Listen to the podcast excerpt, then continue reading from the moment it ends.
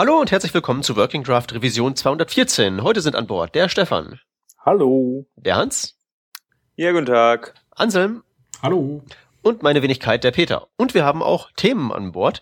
Das erste Thema äh, dreht sich um einen Artikel, den äh, Jake Archibald geschrieben hat. Ähm, und der handelt von der äh, neuen Fetch-API, die alles schön und toll macht. Äh, Hans, erklär doch mal, was ist die Fetch-API? Ja, ob ich da jetzt äh, genau der Richtige bin, das zu erklären, das wird sich noch herausstellen, aber ihr korrigiert mich zum Glück, äh, wenn ich falsch liege. Ähm, es ist ja so, im Browser möchte man öfter mal äh, gerade in Applications Daten irgendwie asynchron laden. Normalerweise benutzt man da das XML HTTP Request Objekt, ähm, was so ein bisschen Funktionalität darstellt, ja einfach einen Ajax Request, wie man ja eigentlich immer sagt, äh, abschickt. In alten Internet Explorer Versionen musste man da noch so einen kleinen Workaround äh, für bauen. Das Ganze hat jQuery eigentlich für uns immer abstrahiert und wahrscheinlich nutzen die meisten von uns auch immer jQuery, um entsprechend so eine Funktionalität zu generieren. Äh, jetzt ist es so, das Ganze funktioniert ja irgendwie ja, so, so halb intuitiv. Vor allem gibt's dann da diese On-Load-Funktion, auf die man hören muss. Und dann muss man erstmal gucken, gibt's überhaupt eine Response, die man da verwerten kann und so weiter und so fort. Ja, also, also On-Load, wenn ich direkt mit dem Korrigieren anfangen darf. Gerne. On-Load ist ja auch schon, ist, ist ja schon X, im XML HTTP Request 2.0.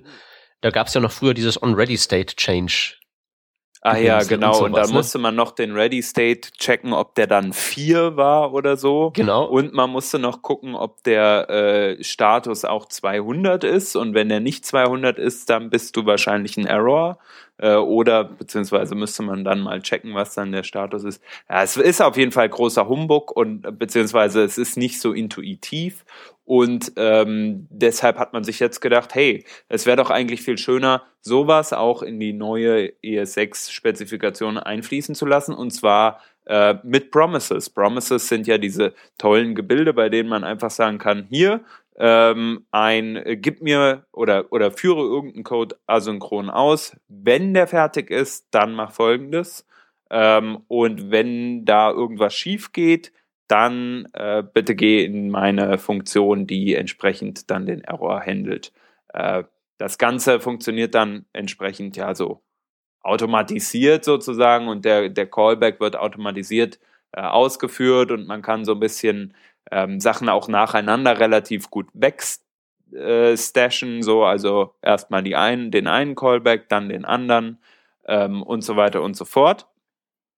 Und das Ganze hat man sich, hat man dann jetzt äh, logischerweise natürlich auch in äh, so eine Ajax Datenholfunktion gepackt und das ist die Fetch API im Groben umschrieben. Ja, Fetch ist einfach Fetch Funktion aufrufen, URL reinstecken, Promise kommt raus. Das wäre so eine Spezifikation, die man so auf äh, Normalsprech dafür schreiben könnte, ja. ja, äh, eigentlich nicht schlecht von der Idee her, ne? Also könnt, könnt, könnt, könntet, könntet ihr aus dem Kopf äh, einen, äh, einen Ajax-Request bestreiten, ohne nachzugucken? Nicht mit Fallbacks. Äh, was heißt Fallbacks? Naja, wenn ich halt noch auf irgendwelche alten Internet Explorer hier. Nö, das nicht, aber ich würde mal sagen, ich, ich, würde mal sagen, jetzt so einen normalen sonst wird's XML, schwierig. HTTP Request also, 1.0 äh, mit Wenn ich einen guten Change. Tag habe, ja. Okay. Aber also, sonst eher nicht. Ich frage mich ja immer, ob ich, also jedes Mal, wenn ich das versuche zu machen aus irgendwelchen pädagogischen Gründen meistens, ich krieg's ja selten genug überhaupt hin, XML, HTTP Request, da die richtige Groß- und Kleinschreibung zu machen. XML groß, HTTP mit kleinem t, kleinem t und kleinem p und dann Request. Also das Ding ist wirklich eindeutig stark kaputt. Das haben sie ja damals im Internet Explorer Hauptquartier sich erdacht, als im Browserkrieg, die damals da eine Cooks Flatrate hatten oder was auch immer da zu diesen ganzen Ideen geführt hat. also da äh, irgendwie Erweiterungen einzubauen oder sagen wir mal einen Ersatz vielleicht zu schaffen. Erweiterung wäre ja XML HTTP Request 2, wo man jetzt eben nicht mehr weiß, ob man jetzt OnLoad benutzen kann oder mit Ready State Change rumfuhrwerken muss oder das ist alles halt eben ganz ekelhaft. Und ähm, ja, deswegen ähm, kommt da dieser Artikel zustande, wo der Jake Archibald nochmal alles in epischer Breite erklärt. Denn es gab ja, das ist der, der einleitende Satz, äh, ein bisschen Confusion bezüglich dieser neuen API. Beziehungsweise handfeste Kritik, ist die an euch ähm, auch vorbeigescrollt? Wenige. An mir nicht, äh, aber ich glaube, du hast ja was dazu zu sagen, ne? Ist auch, ist auch an mir vorbeigescrollt, das stimmt schon. Okay. Also das, ähm, das, das, das größte Problem, ähm, das jetzt viele daran sehen, ist, ähm, wie breche ich denn einen Request ab? Äh, das Weil das geht ja nicht. Der einzige Rückgabewert der Funktion ist ja ein Promise. Und wie bricht man den Request ab? Ja, im, im, äh, im altmodischen Sinne hat man ja zum Beispiel bei jQuery so eine Board-Funktion, aber einen, einen Promise abzubrechen, also wie soll das funktionieren? Keine Ahnung, man müsste ihn failen lassen sozusagen oder halt nicht mehr weiter damit dann- arbeiten. Also ist das ein Fail, wenn ein Request abgebrochen wird? Eigentlich sollte es kein Fail sein, weil das ja gegen die Promise-Logik geht, ne? Also Fail Also- wäre für mich jetzt irgendwie was Unerwartetes passiert. Und ein Abbruch ist ja nichts Unerwartetes. Der wird ja von mir ausgelöst, richtig. Ja. Wobei, wer bist du eigentlich? Na, ich bin ja erstmal der Client, also der Nutzer. Okay, also du bist jetzt derjenige, der irgendeine Funktion aufruft, von irgendeiner Library und einen Promise zurückbekommt. Genau. So. Ja, und wie, wie, wie kann man, wie kannst du jetzt irgendwie, wie kannst du jetzt dann als dieser Client, der diese Library benutzt hat, der dieses jQuery, ähm, dieses ähm, hypothetische jQuery 3.0 benutzt hat, das diese Fetch-API benutzt, das dir einen Promise entsprechend zuschustert, wie kannst du als Client dem jQuery sagen, ich interessiere mich jetzt nicht mehr dafür, ich will diesen Request abgebrochen sehen und wie kann jQuery das der ähm, Fetch-API sagen? Tja, neuer Request, der das den alten abbricht vielleicht? Also rein nach Promise-Logik mit äh, Fail oder Success dürfte es eigentlich nicht funktionieren, oder? Ähm, naja, also sagen wir mal so, äh, ein, wenn der Request irgendwie abgebrochen wird, würde ich schon sagen, dass du das in ähm, einem Promise als Wert abbilden kannst. Nämlich Ja. einfach, indem du sagst, ähm, dieses Ding wird halt nie resolved und wird auch nie failen. Es passiert einfach nichts. Also wenn du einfach nur der Konsument der Information bist und die äh, der Request, der, der, der diese Information liefern soll, wird irgendwann abgebrochen, dann kriegst du halt keine Daten, dann passiert halt nichts. Ja. Das hielte ich jetzt für sinnvoll aus der Sicht des reinen Konsumenten. Ja. Oder? Weil es ist weder ein Erfolg, es ist noch ein Fehlschlag. Es ist halt abgebrochen worden und es passiert halt nichts. Aber wie wird das ausgelöst? Das ist ja Eben. die Frage. Eben, wie wird das ausgelöst? Bei jQuery ähm, ist, gibt's halt auf diesen äh, Promises in Anführungszeichen, diese, ähm, diese komischen Deferred-Objekte von jQuery, da steckt ja normalerweise noch alles weitere, mögliche weitere Zeug drauf, unter anderem halt eben im Falle von ähm, Ajax-Requests die Abort-Methode. Mhm. Jetzt ist aber die Frage, ob die darauf gut aufgehoben ist, weil was ist ein Promise? Ein Promise ist ja eigentlich äh, nur ein ähm, sozusagen ein, ein Versprechen, wie der Name schon sagt, auch darauf, dass da irgendwann mal der Ergeb das Ergebnis äh, drin sein wird ähm, von dieser Operation, von diesem Request in dem Falle. Also ein abbrechbares Promise ist ja allein schon deshalb verkehrt, weil ein die sozusagen diese Operation, diese Entscheidung, ich breche jetzt ab, ja eigentlich etwas ist, was in den privaten Teil von so einer Library reingehört, wo halt eben das der Request gesteuert wird und das Promise ist ja eigentlich bloß der Wert, der ausgegeben wird und dem die Möglichkeit zu geben, da einen Abbruch rein zu konstruieren, wäre ja ziemlich fatal, weil dann könnte ja theoretisch irgendeine Trollfunktion alle Promises immer abbrechen und alle anderen Konsumenten des gleichen Dings werden halt ziemlich ähm, angeschmiert. Aber was ich gerade lese, ist, dass genau das jetzt eigentlich vorhaben, in den Standard zu bringen. Also Ja. ähm, es gibt die Fetch Promise und die Fetch Promise soll eine Abortmöglichkeit haben. Also das widerspricht halt dem Konzept der Promise. Genau, damit wären wir dann halt wieder auf dem jQuery-Niveau, wo halt eben Ja. Promise, äh, ja, mir doch egal, mache ich halt, wie, mir der- wie, wie mir der Sinn danach steht. Ja. Aber die saubere Lösung ist das halt nicht. Hm. Jetzt stellt sich mir die Frage, warum wurde das nicht von Anfang an eigentlich dann mit eingebaut oder haben die einfach diesen Use Case vergessen? Äh, gibt es den Use Case überhaupt, wenn man die Fetch API benutzt? Ja, ich denke Oder, mal, also, ähm, ähm, also ich denke mal, die ähm, werden das wirklich einbauen wollen, wie der Stefan das gerade sagte, in die Promises rein. Mhm. Weil tatsächlich der, ähm, also ich so ähm, im Frontend den Verdacht habe, korrigiert mich, wenn ich falsch liege, aber im Frontend scheint es mir aktuell so, als wären so Promises äh, würden gelten als das aktuelle Schweizer Taschenmesser, das alle Probleme immer löst und für jedes Problem die richtige Antwort ist. So, Ähm, ja, so, so, so, so, so, ein bisschen, so ein bisschen, so ein bisschen ist es nicht wirklich, dass es gehypt würde, aber es ähm, wird einfach für alles eingesetzt. Ich glaube, weil jeder happy ist, dass er nicht in irgendeine komische Callback-Pyramide kommt. Ja, Und ähm, sicherlich. Grund genug. Ähm, ja, kann ich durchaus auch nachvollziehen, aber äh, möglicherweise ist es so, dass das, das Promises vielleicht nicht wirklich für alles die Lösung sind. Und vielleicht ist das hier einfach das falsche Konzept. Oder sagen wir mal, ähm, es ist nicht korrekt, ähm, aus diesem, aus diesem Fetch-Call grundsätzlich nur ein Promise rausfallen zu lassen. Was ich mir zum Beispiel vorstellen könnte, wäre ja, dass dieses ähm, Fetch-Objekt ähm, ähm, ein Objekt zurückgibt und aus dem kann man sich ein Promise rausziehen. Und das eigentliche Objekt, das aus Fetch rausfällt, da sind dann halt eben so Sachen wie die Abort-Methode drauf. Mhm. Dann hätte man halt eben beides. Man hätte halt eben sozusagen, ähm, könnte halt eben dieses ähm, eigentliche Objekt, das aus Fetch rausfällt, nutzen für den privaten Teil des Programms in der Library, schön, ähm, schön ähm, gekapselt vom Rest und kann da halt eben sagen, okay, nach einem Timeout canceln wir das Ding. Und die Promises, die man da rausholt, kriegt man sofort nativ geliefert, muss dann nicht selbst mit irgendwelchen Callbacks und einer Promise Library was drum rumsticken, kann die rausgeben, die sind ganz normal äh, und da kann sich jeder draufhängen, da gibt's keine Board drauf und die Zuständigkeiten werden schön sauber geklärt. Also so ein bisschen so, wie dann doch jQuery funktioniert aktuell, weil jQuery hat ja genau auf, äh, auf dem Objekt, was du erzeugst, ähm, über einen AJ, also über einen jQuery.ajax äh, Aufruf, äh, ein paar Funktionen, wie beispielsweise das Abort oder auch ein Success und dieses Success liefert dir einen Promise zurück. Also beziehungsweise ein Deferred oder was auch immer das im, in jQuery un, äh, unter, unten drunter macht. Äh, XML die request 3 Objekt, sozusagen. Wo du die Ja, so, so, so, so, so im allerweitesten Sinne müsste das sein. Und man könnte das ein bisschen aufräumen, so Zeug wie eben Already State Change wäre halt nicht nötig, aber in letzter Konsequenz läuft es darauf hinaus, dass es sowas wäre. Also das wäre jetzt so mein Ansatz, um das zu reparieren. Um dieses Problem halt zu umgehen. Es ist natürlich dann, dann sehen halt diese Demos weniger cool aus, die sie überall schreiben, ne?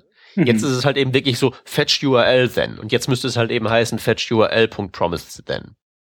Und da muss man halt eben erstmal wieder den ganzen Leuten verargumentieren, warum es denn Punkt Promise ist, weil ja halt eben jeder äh, auf diesem ähm, Trip ist, dass halt Promises so die Lösung für sämtliche Probleme sind.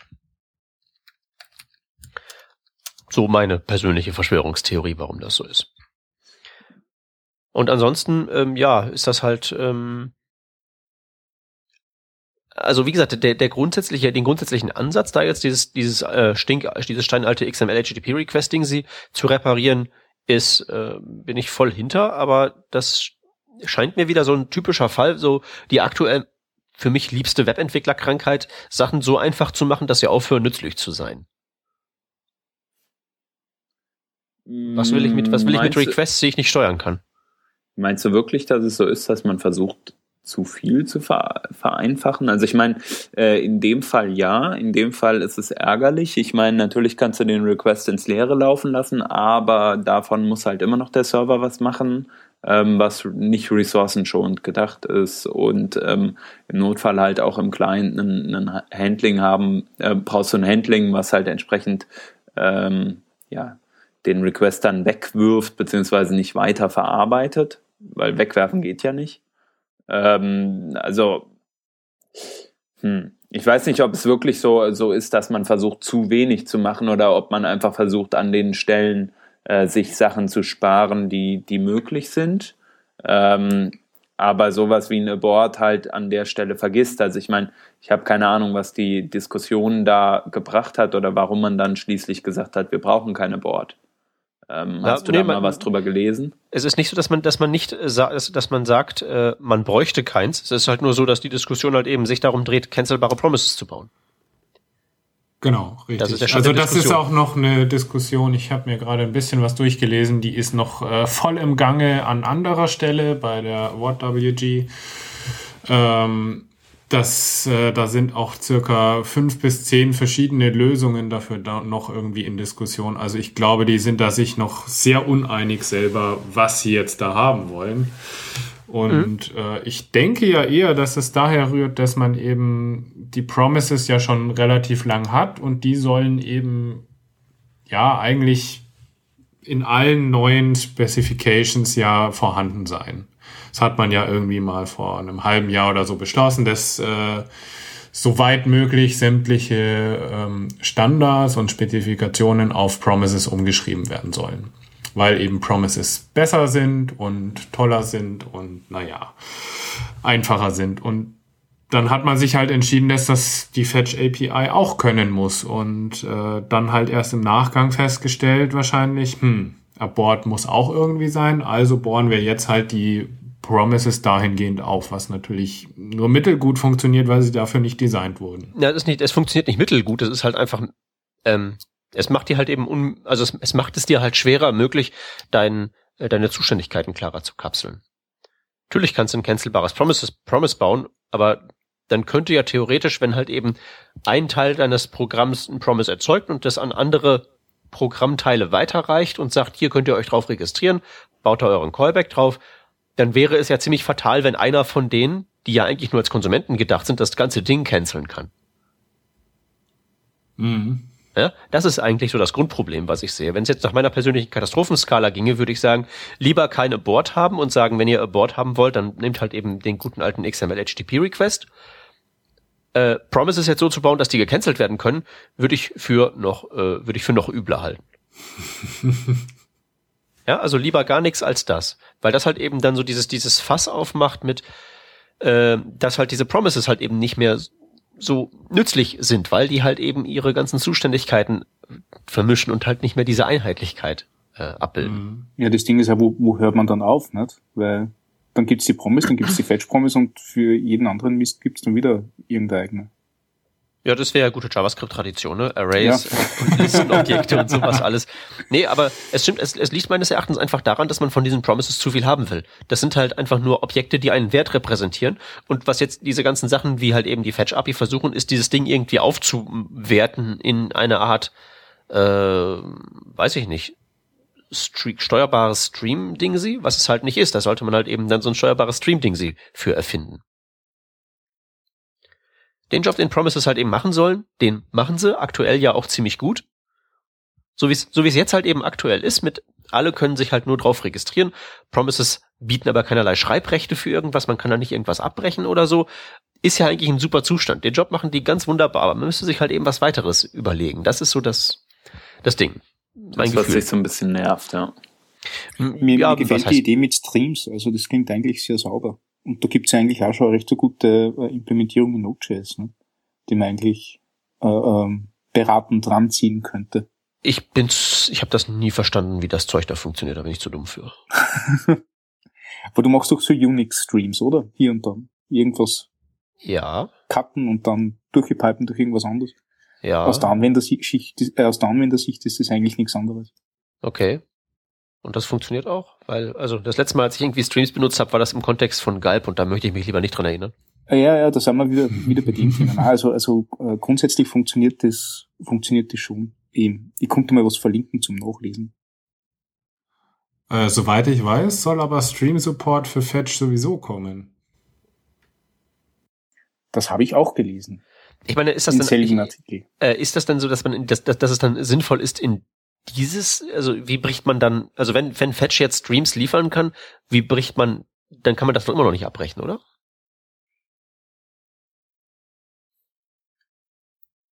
Oder bin ich jetzt auf dem falschen Dampfer? So wie ich das verstehe, ist Fetch eine Funktion, da fällt ein Promise raus, Punkt. Und vielleicht kann man das umbauen, dass da ein Stream rausfällt. Super. Und dann? Hast du immer noch nichts gewonnen. Ja, hast du schon recht. Ja, das ist so das Ding. Die Leute wollen von diesen Promises zu viel.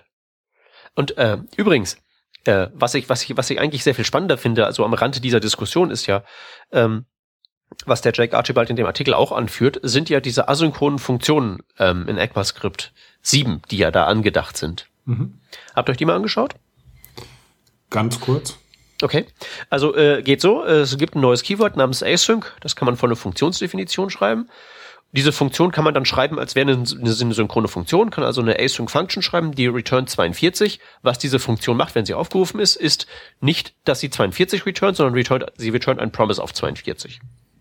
In diesen asynchronen Funktionen kann man außerdem noch das await-Keyword verwenden und wenn rechts von dem await-Keyword etwas steht, was ein Promise ist oder erzeugt, eine Funktion, die aufgerufen wird, wie zum Beispiel ein Fetch, dann macht await wirklich, was der Name schon sagt, nämlich warten auf das, dass dieses Promise aufgelöst wird und halt eben erst mit der Auswertung der restlichen Funktion weitermachen, wenn es aufgelöst ist. Also ihr habt vielleicht schon mal mit, mit ECMAScript 6 Generators diese so eine Promise-Auflösgeschichte gebaut?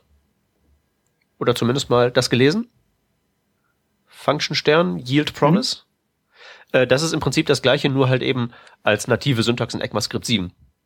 Äh, und da reden sie alle davon, äh, beziehungsweise was reden sie alle davon? Es benutzt ja mittlerweile schon jeder, weil es ja in Babel.js drin ist und sowas alles, ne? Da kann man sich also richtig komplexe Abläufe äh, mit Promises wunderbar synchron hinschreiben und am Ende fällt ein Promise raus. Wie kann man diese Sequenzen eigentlich stoppen? Geht halt auch nicht, ne? Hm. Und das Beste ist, das benutzt halt schon jeder, weil es halt eben in diesem Babel.js drin ist, in diesen ganzen Transpilern, weil man es halt eben, weil es im Prinzip bloß Syntax ist für diese, für dieses ECMAScript 6 Pattern. Mhm. Das kann man nach ECMAScript 6 übersetzen und das 6 kann man nach 5 übersetzen und jeder kann es benutzen. Gut, andererseits, wenn es denn jetzt schon jeder benutzt, dann weiß er ja auch, dass er es nicht abbrechen kann vermutlich muss er es auch dann gar nicht abbrechen. Jeder, jeder benutzt es jetzt, es ist jetzt arg zugespitzt natürlich. Ne? Ich will da nur sagen, es gibt halt Leute, die damit ernsthaft schon Programmcode schreiben. Ja, man, äh, nur, ja was ja so lange okay ist, solange er nicht abbrechen muss in seinem Ja, genau. Also irgendwann tritt der Fall auf und dann, dann kannst du eh nichts mehr damit machen. Dann äh, ja, mit, mit, also es, abbrechen kann man die Sachen ja noch in der nicht syntaxverzierten Variante. Wenn man es mit ECMAScript 6 schreibt, dann kann man einfach in den Generator eine Exception reinschmeißen oder so. Und dann geht's nicht weiter. Das geht. Mhm. Äh, aber in dieser Variante mit der Async Function gibt's da halt eben keine Möglichkeit, irgendwo noch einen Stopp einzubauen. Okay. Ähm, und das Problem, das ich halt einfach nur da, daran sehe, ist halt so der, das erste Mal, dass ich mir so gedacht habe, hm, vielleicht sind diese ganzen Transpiler ja gar nicht so gut. Ähm, was macht das eigentlich mit diesen Entscheidungsträgern von JavaScript, wenn jetzt gerade aktuell eine Codebase entsteht auf Basis eines Features, das, über das noch keiner abgestimmt hat, von dem aber alle aus, davon ausgehen, dass es in ECMAScript 7 drin sein wird und zwar genau so drin sein wird, wie es jetzt halt eben in dem Code schon drin steht. Also was macht das mit den Entscheidungsfindungen? Werden die dann tatsächlich noch die, den Mut haben zu sagen, nee, das ist uns nicht gut genug, wir brauchen asynchrone Funktionen, die man auch stoppen kann. Wir erweitern das noch irgendwie oder wir bauen das irgendwie um oder sowas. Oder müssen sie irgendwann sagen, äh, nö, don't break the web, äh, das ist jetzt schon so da, der Pöbel hat schon beschlossen, wie es zu sein hat und wir können im Prinzip dem Ganzen jetzt nur noch einen Haken hintersetzen. Dann haben wir kaputte asynchrone Funktionen. Wie wäre das eigentlich? Das heißt, es ist so ein bisschen wie die Vendor-Prefixes äh, und oder die äh, Custom Properties oder sowas zum Beispiel, hm. ne? Ja, ja.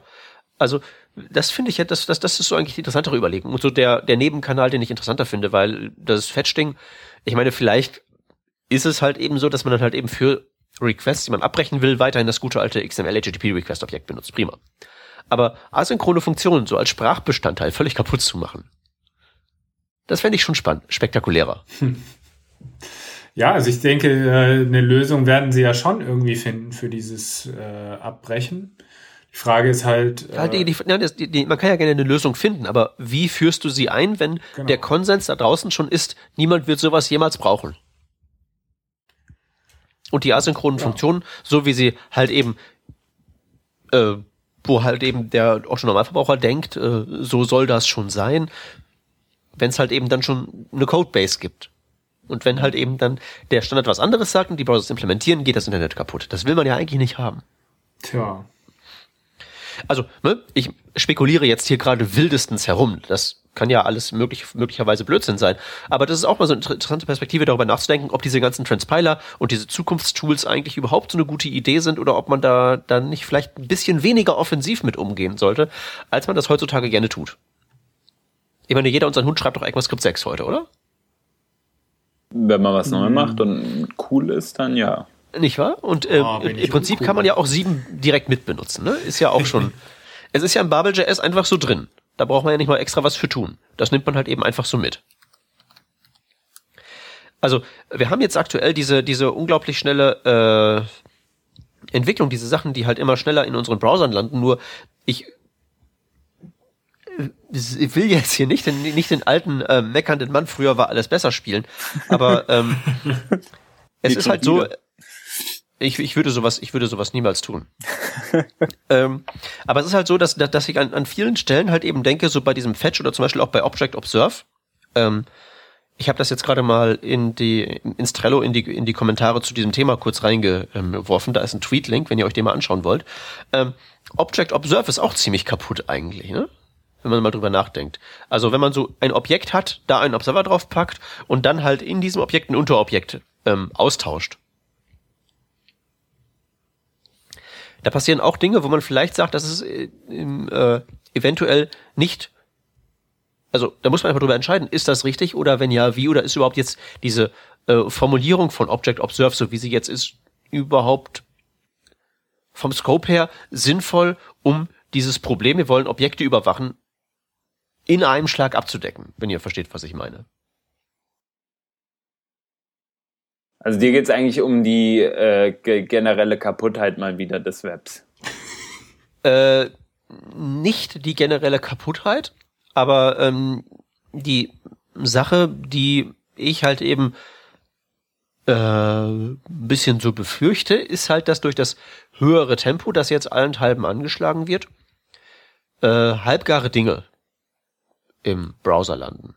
Das ist jetzt auch bei dem bei niedrigerem Tempo passiert, bei jetzt zum Beispiel sowas wie jetzt ECMAScript, äh, Quatsch, bei, äh, bei HTML5 ja vor allen Dingen. Das hatten wir ja vor ein paar Revisionen mal. Aber bei anderen Sachen, die länger gedauert haben, wie zum Beispiel ECMAScript 6, ist jetzt weniger Zeug drin, wo man sich jetzt offensichtlich an den Kopf packen müsste. Mein Eindruck.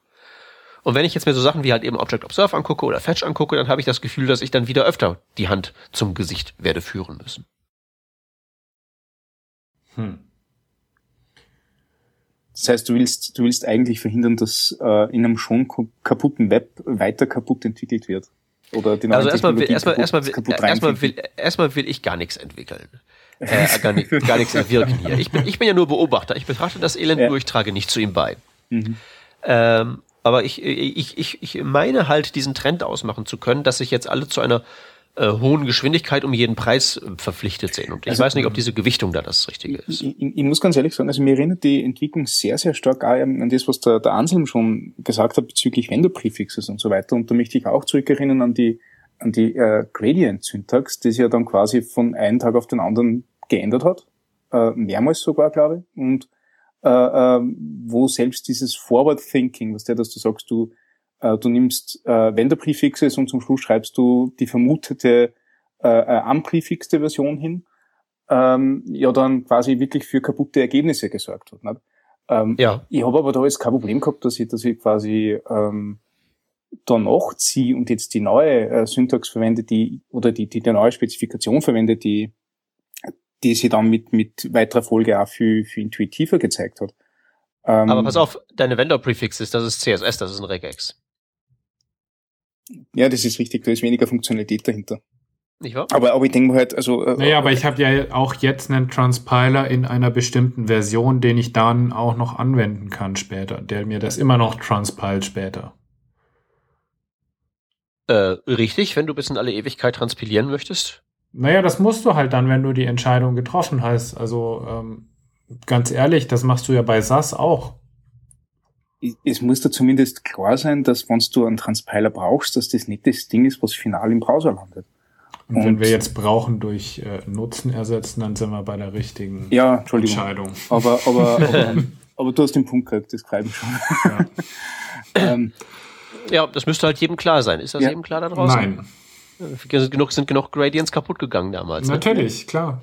Aber gefreut ist, du kannst weiterhin aufklären und, und hast weiterhin einen Job. Das ist total toll. Äh, ja, das ist natürlich der, der positive Aspekt an der Sache. Deswegen erfreue ich mich auch sehr stark an dem ganzen Chaos. merkt's. Na, also ich, ich sehe da jetzt weniger das Problem, dass man mit einer, mit einer halbgaren Technologie einmal vorschießt und, und nachher sagt, okay, an der, an der arbeiten wir jetzt und man kriegt Feedback von Nutzern direkt, ist ja auch was Cooles, ne? Äh, und, und irgendwann kommt einmal was Sauberes raus dabei. Es hilft natürlich die Gefahr, dass du sagst, okay, und jetzt verwendet das ja jeder und, und ähm, man weiß, dass, dass sehr viele Leute das ohne wirklich nachzudenken verwenden, sondern Copy und Paste von Beispiel und hey, funktioniert und bis in alle Ewigkeit. Ähm, aber, aber, also ich glaube, das Problem hast du auch, wann, wann eine Technologie vollständig draußen ist, dass einfach enorm viele Leute nicht nachdenken, was eigentlich dahinter steckt. Ähm, aber pass auf, äh, eins wollte ich noch anbringen dazu. Bei den Vendor, bei der Vendor Prefix Gradient Geschichte ist es tatsächlich so, dass man äh, als Browser noch die Möglichkeit hatte, die bessere Gradient-Syntax einzuführen. Und die Schuldigen an der Kaputtheit waren eindeutig die Nutzer, die halt diese Vendor-geprefixte Variante einfach auch geunprefixt in die Zukunft gedacht eingesetzt haben, richtig? Ja. Ähm, aber ein besseres, ein besseres Fetch wirst du nicht einführen können, weil es halt eben Fetch heißt, jetzt schon und nicht WebKit Fetch. Ja, aber du kannst diese Punkte, äh, ähm, also also Fetch hat ja im Moment eine extrem überschaubare API, nicht? nämlich äh, Fetch URL und dann hast du Promise. Ne? Dass ja. du an der aber weiterentwickelst, äh, ist ja kein Problem. Nicht? Also du kannst du dann die, wie sie es ja jetzt gerade machen, um Funktionen erweitern, die, die nachher äh, Punkte lösen, die jetzt noch nicht umgesetzt sind.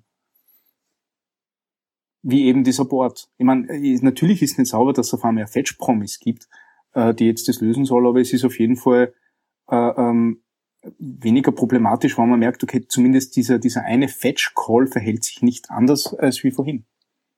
Na, er verhält sich ja, also ähm, das kapiere ich jetzt nicht. Ja, du schreibst, also, also die, die, die, die Schnittstelle von Fetch bleibt die gleiche. Es kommen nur weitere Sachen hinzu, aber Fetch, drin ist OL und, und basta. Ne? Und raus Wenn kommt das irgendwas, so funktioniert, dann ist das richtig.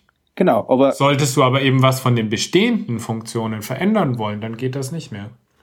Und wenn du es, und, und selbst wenn du dann irgendwann diese, äh, weiterhin das Vorgehen hast, du fügst Sachen hinzu, endest du irgendwann bei diesem XML HTTP Request, wo wir auch nicht wissen, on ready state, change, on load, on Status, was? Ja. Nein, nein, also ich, ich stimmt schon. Also ich, ich sage nicht, dass das jetzt die, die, die sauberste Lösung ist. Äh, aber es ist auf jeden Fall jetzt eine Lösung, die jetzt nicht großartig was spricht bei dem, was dann schon implementiert ist. Weil dann kommt ja, auf einem, also, äh, dann kommt halt ein Board Call hinzu und, und dann kann ich äh, äh Fetch Promises äh, aborten. Genau, also, also es gäbe dann, ja. es gäbe dann beim, auf dem Fetch Promise nicht nur äh, Then und Catch, sondern auch noch äh, Abort genau. und eine Möglichkeit Promise, um dann aus dem Fetch Promise ein normales Promise rauszubacken. Ganz genau. Grauslich, ja, aber brechend, nein. Äh, richtig, aber sollte das unser, sollte das unser Anspruch sein? ja, das ist halt ja, die Frage. Breaking nicht. Also weiß ich halt nicht, ob das, ob, ob wir nicht, ob wir nicht da von uns ein bisschen mehr erwarten dürfen. Das lasse ich jetzt gern so stehen, ja. das, das können wir die Hörer klären lassen. Jo ich, ich glaube, das ist äh, ein recht guter Punkt, dass wir, dass wir weitergehen, oder? Von einem Ja, ich habe jetzt, glaube ich, gen genug, genug schlechte Laune verbreitet. Jetzt seid, Moment, Nein, das soll nicht heißen, dass jetzt Schluss mit schlechter Laune ist. Jetzt seid nur ihr dran. genau, wir gehen vom einen kaputten zum nächsten kaputten. Äh, war, letzt, war letzte Woche was Besonderes. Genau. Äh, ab Freitag bis, glaube ich, inklusive heute hat doch so gut wie keiner arbeiten können. War ja Wochenende. Warum, warum sollst du arbeiten? Äh, Wir sind doch selbstständig. Das ist nicht? korrekt. Nur Freitag und Montag arbeite ich zumindest schon und äh, hm. das Problem bestand tatsächlich schon seit Donnerstagabend. Denn seit Donnerstagabend äh, ist GitHub unter Beschuss. Äh, eine ganz große DDoS-Attacke, also Distributed Denial of Service. Attacke ähm, wird irgendwie gegen GitHub gefahren. Wer auch immer dahinter steckt, äh, die wildesten Spekulationen sind da im Netz. Kann man sich jeder selber nachlesen. Auf jeden Fall äh, gibt es dadurch natürlich ein Problem. Ähm, Builds schlagen fehl, npm install funktioniert vielleicht nicht, Bauer install funktioniert garantiert nicht, außer die Packages sind schon gefetcht und irgendwie das ein großer Teil des Dev-Setups funktioniert einfach nicht mehr. Äh, wie habt ihr das denn so erlebt?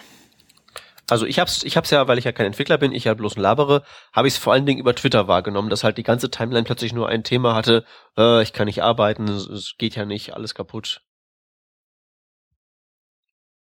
Also dieses alles kaputt ist halt so ein, so ein Ding, so ja, es ist eigentlich ja nicht alles kaputt, aber ähm, was man halt sieht ist, man verlässt sich ganz, ganz stark auf ein Tool, nämlich auf GitHub. So, was, was tut GitHub mit uns? Wir ähm, pushen all unseren Code dahin und wir, ver, wir hetzen unsere Services da drauf und jeder Service muss auf GitHub zugreifen. Und wenn da einmal was schief geht, ähm, dann haben wir ein richtig großes Problem. Und das habe ich auch gemerkt. Wir hatten auch äh, in dem Projekt, äh, für das ich am Freitag gearbeitet habe, da war es auch so. Wir wollten ein Deployment starten ähm, auf eine Live-Maschine mit ein paar Bugfixes und es ging einfach nicht, weil unser npm-Install ähm, private Module hat und diese privaten Module äh, werden über URLs, die auf GitHub zugreifen, entsprechend in der Package JSON verlinkt. Und wir haben uns keinen eigenen äh, Server geschrieben, der, also äh, Node Module Server, ähm, der entsprechend eine, eine Registry abbildet, sondern wir haben halt gesagt, wir nutzen halt einfach das, was äh, NPM da eh schon macht und äh, umgehen das halt so ein bisschen, indem wir einfach sagen, hey, hol dir doch mal jetzt live das Package. Ähm, und genau das ist halt unser Problem. Wir können jetzt nicht hergehen und sagen, äh, wir, wir wollen das Package, weil NPM holt es uns halt nicht.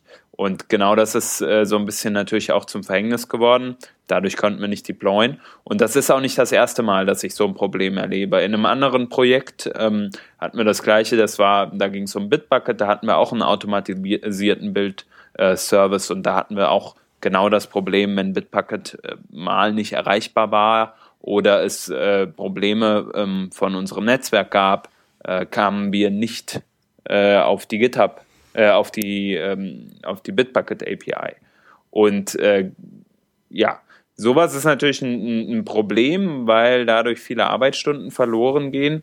Auf der anderen Hand ähm, oder auf der anderen Seite, was ich sehe, ist, man kann sich natürlich auch wie ich glaube, der Sebastian und der Rodney das in ihrem Projekt gemacht haben, eine eigene äh, ähm, NPM Registry schreiben, in der man die eigenen Module registriert und für Externe dann entsprechend nach außen geht und die sich von außen holt. Ähm, und aber was das halt für eine Zeit ist, so einen Service aufzusetzen, das ist halt auch äh, nochmal noch mal eine, eine große Geschichte. Ist das so? Weil äh, ich habe das nie, ich habe mir das nie angeschaut. Ist das wirklich so aufwendig? Das ist schon relativ aufwendig, ja. Und vor allem löst es dir ja immer noch nicht das Problem äh, im Zweifelsfall, außer du bildest deine Registry dann auch noch so ab, dass sie Klone von äh, externen Open Source Repositories zum Beispiel dann eben mitzieht, weil die sind ja trotzdem auf äh, GitHub zum Beispiel gehostet immer noch. Mhm. Okay, aber ähm, also jetzt so eine Hausnummer so in Manntagen würde jetzt keiner von euch trauen, mir zu sagen. Bin ich einfach zu unerfahren, was sowas angeht. Weiß ich nicht. Irgendwie, ich, im letzten Projekt war das zur Diskussion gestanden und da meinte der DevOp irgendwas von circa einer Woche.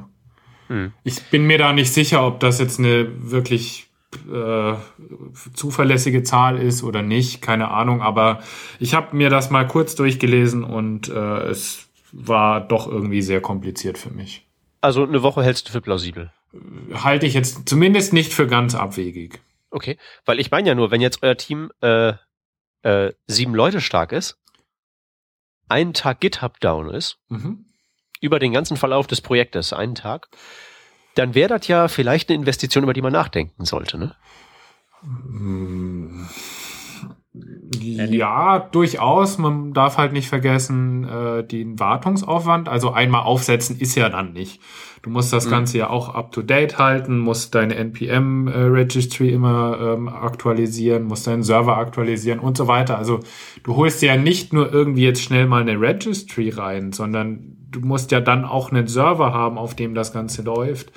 Und das alles wird dir ja im Moment von diesen externen CDNs, sage ich jetzt mal, abgenommen. Ja, wird's ja jetzt gerade nicht, ne? Die, die Sache ist ja, das ist ja nicht das einzige Problem. Also die Kollaboration ist ja auch das Problem. Ich meine, wenn du dich als Team darauf verlässt, du dir keine GitHub Inter Enterprise Variante holst, sondern halt die Standard GitHub äh, Variante oder auch Open Source Dinger oder was auch immer, ähm, du verlässt dich darauf, dass du Pull Requests dort kommentieren kannst, dass du dort Pull Requests angucken kannst, dass du dort ein Git, ein zentrales Git Repository hast, auf das alle pushen. Genau. Und genau das ist nämlich das Ding. Wenn du sagst, du möchtest da eine, ein ausfallsicheres Ding haben, das ist eigentlich kein Problem, weil du hast ja Git. Ähm, das heißt, du kannst dir alle paar Minuten sogar automatisiert einen Error machen oder immer auf Push kannst du dir einen äh, automatisierten äh, Mirror, habe ich gerade Error gesagt? Ich ja, meine ja, Mirror. Macht nix. Genau. Hat ähm, keiner gehört. Genau, automatisierten Mirror machen ähm, das ist alles kein Problem, das, das ist möglich, aber dann muss man halt im, im Kopf wieder switchen. Angenommen, deine Webseite ist dann weg, dann musst du auch wieder dieses zweite Setup hochfahren und musst damit arbeiten können.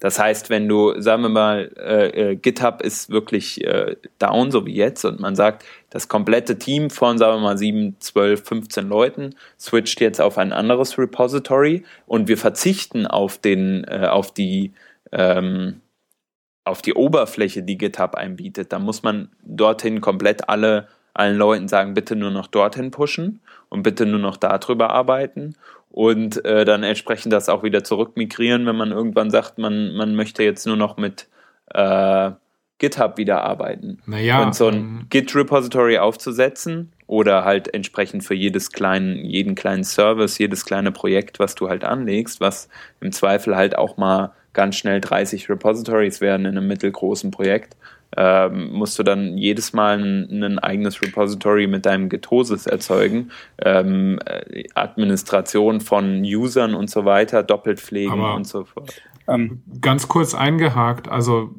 ich frage mich ja eher, warum man in einem mittelgroßen Projekt oft überhaupt nicht in Erwägung zieht, statt auf GitHub oder Bitbucket zu setzen, tatsächlich eben den eigenen äh, Git-Software einzusetzen, wie zum Beispiel GitLab, was ja von der Oberfläche her genau das gleiche bietet wie äh, GitHub selber.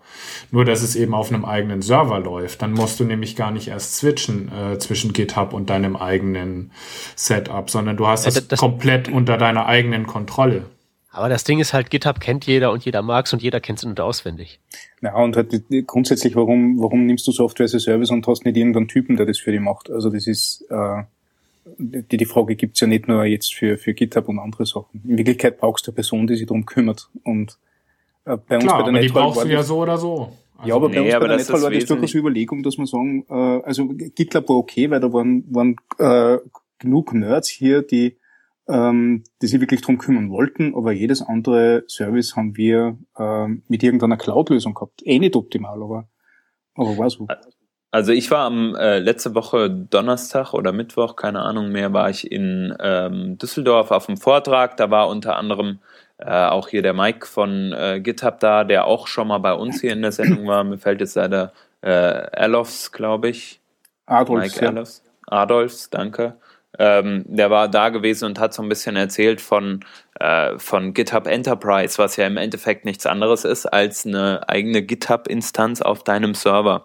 Mhm. Aber was du dann halt da für Probleme ganz schnell mal bekommst, nämlich allein schon das Sizing von deiner Maschine. Sagen wir mal, du hast 20 Leute, die auf deinem Webserver entwickeln äh, dann kann es halt gut sein, dass deine 8 GB Arbeitsspeicher dir irgendwann halt nicht mehr ausreichen, dann musst du mehr reinkloppen. So, und solche Sachen erstmal zu erkennen, ist jetzt für den Laien nicht einfach notwendig äh, oder, oder nicht einfach äh, zu erkennen. Dann machst du mal irgendwie hm. aus Versehen hm. auf deinem Server irgendwas geht naja. ein bisschen schief oder so und dann raucht dir die komplette Maschine ab. Das ganze Backup-System, das du dazu aufsetzen musst, das hat GitHub einfach so. Ne? Klar. Und das, das sind halt alles so Sachen, die brauchen unheimlich viel Zeit, habe ich das Gefühl. Und dann gehst du als Firma normalerweise lieber her und sagst, hey, ich bezahle jetzt im Monat 200 Euro, weil wenn ich mir halt einen Freelancer wie Anselm oder so ins Haus hole, der mir das aufsetzt, mal jetzt abgesehen davon, ob der Anselm da Bock drauf hätte oder nicht, ähm, dann bezahle ich da wahrscheinlich sehr viel mehr als 200 Euro im Monat. Und ich habe weniger Kontrolle drüber. Das Einzige, was ich dann noch habe, ist die Ausfallsicherheit. Und ganz ehrlich, in den Projekten, in denen ich tätig war und auch gerade ein sehr großes, über das wir auch schon öfter hier gesprochen haben, da ist halt einfach mal das Netzwerk kaputt oder lahm oder so. Und dann ist das auch weg. So, also da äh, eine also, hundertprozentige also, Sicherheit. Wenn, wenn, wenn das der Anspruch ist, dann ist das ja okay. Aber ich meine zumindest, wenn dann irgendwo, ähm, also ich meine, die, die Sache, die jetzt GitHub gerade hat, ist ja wirklich eine äh, DDoS-Attacke. Ja. Mhm. Und normalerweise macht man sowas ja ähm, aus irgendwie so, äh, hier, äh, überweis mal da was hin, dann hört das auch wieder auf. Ja. Das ist ja so ganz klassische, äh, oh, schönes Lokal haben sie hier, wäre ja schade, wenn das pass was passieren würde. Ja. äh, und sowas kann ja, so, sowas abzuwehren, weil es halt eben ja äh, DDoS ist, ist ja ausgesprochen schwierig. Bei GitHub arbeiten ja auch keine Volllongs und jetzt kriegen sie das schon seit Tagen nicht in den Griff. Ja. Das passiert deinem internen Firmennetzwerk so aber nicht. Sehr wahrscheinlich dass das nicht. Ja. Vier Tage am ähm, Stück brach liegt. Ich, ich finde aber auch gar nicht das große Problem, wenn da jetzt mal irgendwie so ein Service nennen, weiß ich nicht, ein paar Stunden offline geht oder wie jetzt GitHub äh, alle paar Stunden mal für eine Stunde wieder weg ist. Es ist ja jetzt nicht, dass äh, GitHub seit Freitag gar nicht mehr erreichbar ist. Es ist einfach nur unzuverlässig geworden. Ähm, ich sehe ja eher noch ein Problem. Ich meine, GitHub, ganz ehrlich, äh, Google Code hat alles gerade auf GitHub umgezogen und äh, die, das komplette W3C, äh, WortWG sitzen alle mittlerweile auf GitHub drauf. Was ECMAScript, Arbeitsgruppe auch. Was passiert denn eigentlich, wenn GitHub irgendwann mal sagt, äh, ist nicht mehr rentabel? Zu viele Open Source Sachen, äh, zu wenig bezahlende Leute, wir sind pleite? Dann äh, ist erstmal das Web kaputt, oder? Ja. Also klar kann man dann irgendwie alles switchen, aber alte Projekte werden definitiv kaputt sein, so wie jetzt Google Code auch viele Webseiten kaputt machen wird, weil äh, leider der HTML5-Shift zum Beispiel jahrelang eben in der README drin steht, äh, dass man eben auf diesen Code-Trunk da linken soll, was natürlich suboptimal war, aber das ist in vermutlich weiß ich nicht, 10.000 Seiten so drin. Mhm. Und das wird jetzt nicht geändert werden, bloß weil Google Code offline geht. Nee, das ähm, kriegt ja keiner mit. Und genau das Gleiche könnte halt mit GitHub auch passieren. Das finde ich schon irgendwie ein bisschen scary, muss ich sagen. Ja, es ist halt Zentralisierung. Ne? Also wer halt eben alles auf eine Karte setzt, muss sich halt nicht wundern, wenn das auch im Einzelfall mal schief geht. Mhm. Das Ironische dabei ist ja, dass Git gerade eine dezentrale Versionsverwaltung ist und wir trotzdem alles auf einen, auf einen Knoten hin, hinspucken und hoffen, ja. dass das so bleibt. Also ich, ich könnte vielleicht eine kleine Anekdote erzählen. Bei uns, ähm, früher bei der Netral haben wir mal das Problem gehabt, ähm, dass unser Git-Server auch nicht erreichbar war, ähm, weil wir einen Umzug gehabt haben. Äh, und wir haben uns aber ähm, relativ gut helfen können, indem wir einfach gesagt haben, okay, also meine lokale Maschine ist jetzt der neue Git-Server für unser Team. Und das ist relativ einfach gegangen und relativ flott. Das heißt, also neues Repository aufziehen oder, oder, oder, oder neuen, äh, neuen Head definieren. Wie sagt man da? Ich weiß gar nicht. Also neu, neues Origin, Remote. Das ist das mhm. Wort, das ich suche. Genau. Definieren. Äh, ist, ist relativ easy und, und nicht wirklich der Aufwand. Äh, unsere, unsere Node-Modules haben wir schon in weiser Voraussicht äh, ähm, immer wieder gebackupt. Das heißt, jedes Mal, wann, wann, äh, also wir, wir haben über alle unsere Package-JSONs iteriert, haben uns die gefetcht, aha, und irgendwo an einem sicheren Platz äh, verwahrt, dass wir zur Not äh, manuell äh, die ganzen Sachen wieder, wieder zu uns laden können, dass unsere Builds äh, weiterhin funktionieren. Ähm, braucht ein bisschen Erwartung und, und ein bisschen Pflege, aber zahlt sich aus, wenn dann so Sachen wie NPM oder, oder GitHub halt down sind. Wisst ihr noch, als damals äh, die Amazon Cloud kaputt war? Ja. Mhm. Und, und auch gar nichts mehr funktionierte? Mhm. Mhm. Da gab es ja ein paar Seiten, die trotzdem gingen, obwohl sie sich darauf verlassen haben, war, ähm, auf Amazon. Weil die, was die gemacht haben, ist einfach, ähm, da gibt's ja so mehrere äh, Zonen, nennt man das, glaube ich wo man sagen kann, hier, äh, ich hoste mein Zeug auf der Cloud für, für, äh, weiß ich nicht, Europa und auf der Cloud von Asien und was nicht alles. Und normalerweise hast du halt eben so deinen einen Markt und das ist halt eben das, wo du das hinhostest. Aber äh, viele von diesen, äh, also äh, von diesen Firmen, die halt eben da diesen äh, Zusammenbruch ganz gut überstanden haben, äh, da waren halt auch welche dabei, die einfach ähm, so gerechnet haben, selbst bei der kleinsten Downtime lohnt es sich halt für uns einfach nochmal so eine extra Zone dazu zu buchen Einfach um diese äh, Redundanz halt eben zu haben. Und äh, wir erinnern uns, Amazon, obwohl da ja wahrscheinlich auch keine Vollhorsties arbeiten und obwohl das keine DDoS-Attacke war, sondern bloß weil irgendwo internen Engineer einen Hebel falsch umgelegt hat, war ja auch tagelang völlig kaputt. Das darf man ja auch nicht vergessen. Diese ganzen Dinger sind ja auch so komplex, es muss ja kein DDoS von draußen sein. Es reicht, wenn die einfach intern mal einen größeren Fuck-up haben und dann ist halt tagelang was kaputt, weil tagelang mhm. alles nur am, Re am Rebooten ist.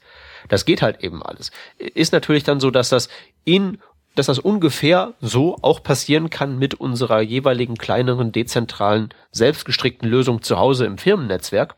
Die Frage ist, ob man wirklich ein so dermaßen episches Versagen hinkriegt wie vier Tage DDoS-Ausfall oder äh, im Falle von Amazon war das ja, glaube ich, eine ganze Woche lang.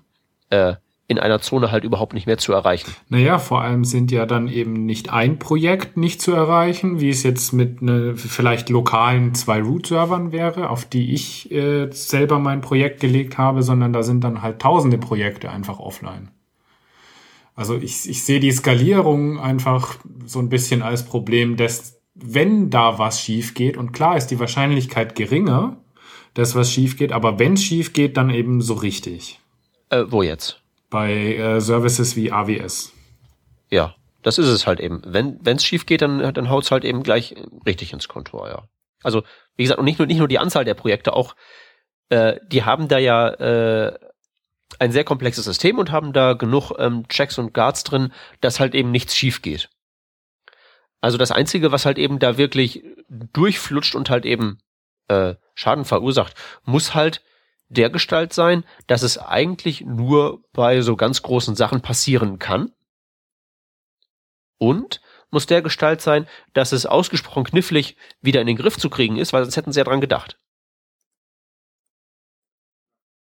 Also deswegen, ähm, ne, äh, da war doch mal so eine Sache früher, als es, als es damals so Sachen von wegen Überwachungsskandal und so gab, wo ja alle irgendwie erzählt haben, ja, hier alles wieder selbst hosten, raus aus der Cloud, allein schon der Überwachung wegen. Da, da hat auch schon länger niemand mehr was von gehört von dem Trend, oder? Ach, dieses Aufflammen da, das kurze. Ja, genau. Ist ja nicht nur äh, vielleicht aus irgendwelchen Schnüffeleigründen eventuell ganz nützlich, sondern auch eben aus Gründen der Verfügbarkeit denn was man halt eben sich vor Augen führen muss, ist halt, dass äh, die Cloud auch nur äh, anderer Leute Computer sind, die genauso gut gewartet sind wie eure. Also im Zweifel gar nicht. Das wollte ich euch jetzt so nicht unterstellen. Das, das muss ne, man. Ne, aber so muss man es halt eben sehen. Cloud ja. heißt anderer Leute Computer mit allen Folgen, die da dran hängen. Hm. Und da muss man sich halt eben nicht wundern, wenn die auch mal zusammenklappen. Sehe ich genauso. Äh, die Frage ist, ähm, macht man jetzt da irgendwie was draus? Weil so oft ist GitHub jetzt ja noch nicht kaputt gewesen die, in, der, in der letzten Zeit, oder? Ja, die Frage ist, glaube ich, das muss man, glaube ich, auch auf individueller Basis entscheiden. Also wenn du halt merkst mit deinem Team irgendwie so, hier, äh, wir konnten nichts rausspielen und das kostet uns halt Kohle, ne? dann ist das so eine Sache. Also wenn, wenn, ich weiß nicht, wenn ich jetzt einen Bug habe in einem Online-Shop und der sieht halt nicht so schön aus, gut, dann ist das eine Sache, dann denke ich mir, Kacke. Ähm, das kommt beim Endkunden an, das ist nicht so gut. Ähm, das ist eine Sache, aber wenn du halt dann sagst so, oh, mein Checkout funktioniert gerade nicht oder funktioniert nur in 35 Prozent der Fälle oder so, dann ist das ärgerlich, weil dann ver verlierst du Kohle und wenn du Kohle verlierst, dann musst du ganz klar rechnen. Äh, wenn das nochmal passiert, nochmal eine halbe Stunde weg ist und du verlierst in einer halben Stunde 1000 Euro, äh, dann lohnt es sich vielleicht da mal zweimal Tage reinzustecken. Gut, so. aber das, das Problem dann ist natürlich, das musst du dann immer noch den, äh, den ähm, Stellen verargumentieren, die dir dann Geld dafür geben müssen. Ja, aber das ist ja kein Problem. Also wenn du über Geld begründest, kriegst du ja immer. Also so aber wieso? So, so, so, so Beraterfritzen wie meiner, wie meiner einer sagen doch, die Cloud ist doch, das macht man doch, damit es verfügbar ist. Das geht nicht down. Genau. Aber, Sagst du das? Äh, so Leute wie ich, nicht ich selber.